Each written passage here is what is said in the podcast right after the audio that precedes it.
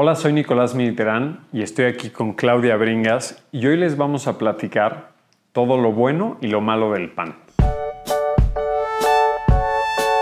A ver, Nico, ¿qué onda con el pan? ¿Es bueno o es malo?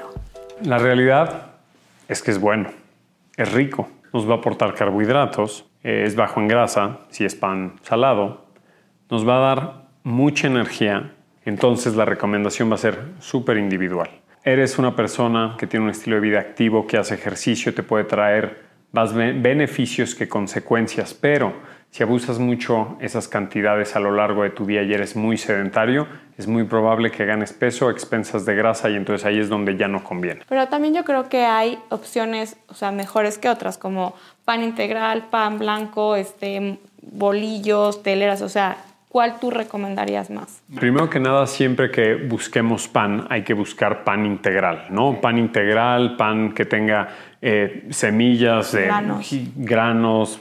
girasol, linaza, o con el puro pan integral. A ver, lo que va a pasar es que tiene fibra y esa fibra ayuda a que los niveles de azúcar en sangre no suban tan rápido y eso hace que nos dé menos hambre y se controle mejor el azúcar en sangre, ¿no?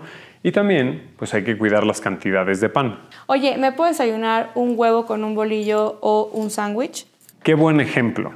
Si te levantas, te pones tus tenis, te vas a hacer ejercicio y después del ejercicio desayunas huevo y un bolillo, el bolillo te aportó carbohidratos y calorías para recuperarte después del ejercicio.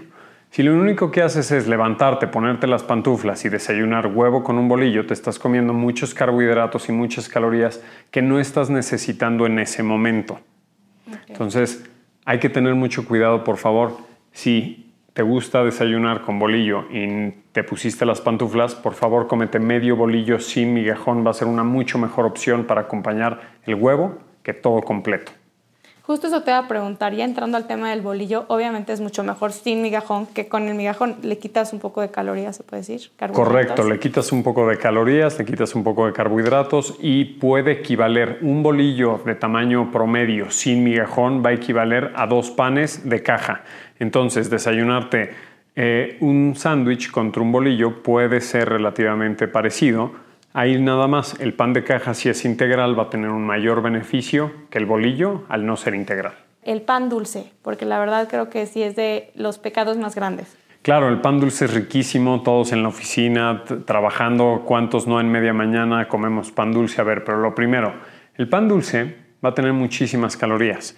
Un pan dulce promedio podría tener alrededor de 300 calorías como tal y si te comes un pan dulce en tu día definitivamente pues puede tener consecuencias. Entonces la recomendación más grande es que hay que compartirlo. Entonces sí, un, pan dulce a lo mejor se puede compartir al menos entre tres personas, entonces ahí lo vamos a equilibrar. Va a ser una mucha mejor ración. Eh, ¿Y qué va a pasar? A lo mejor el día que te ganó y que te comiste un pedazo de pan en media mañana, a tu siguiente comida, ya sea la hora de la comida o la cena, Ahí nada más te ahorras algo que te aporte carbohidratos, lo disfrutaste y lo equilibraste.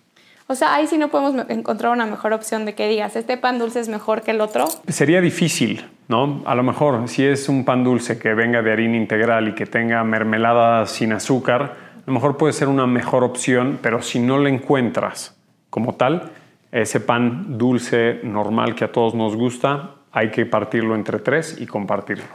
Oye, alguna vez me dijiste algo sobre, yo dije que me gustaban mucho unas donas y me dijiste el efecto que hacía en el cerebro. Por favor, vuélvemelo a decir.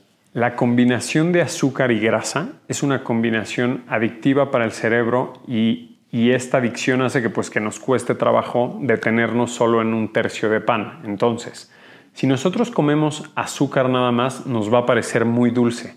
Si comemos grasa, es un sabor que tampoco nos va a encantar, pero esa combinación pensando qué es lo que pasa en el, pan, en el pan dulce. Se combina un poco de harina, un poco de mantequilla, un poco de azúcar. Eso le encanta al cerebro.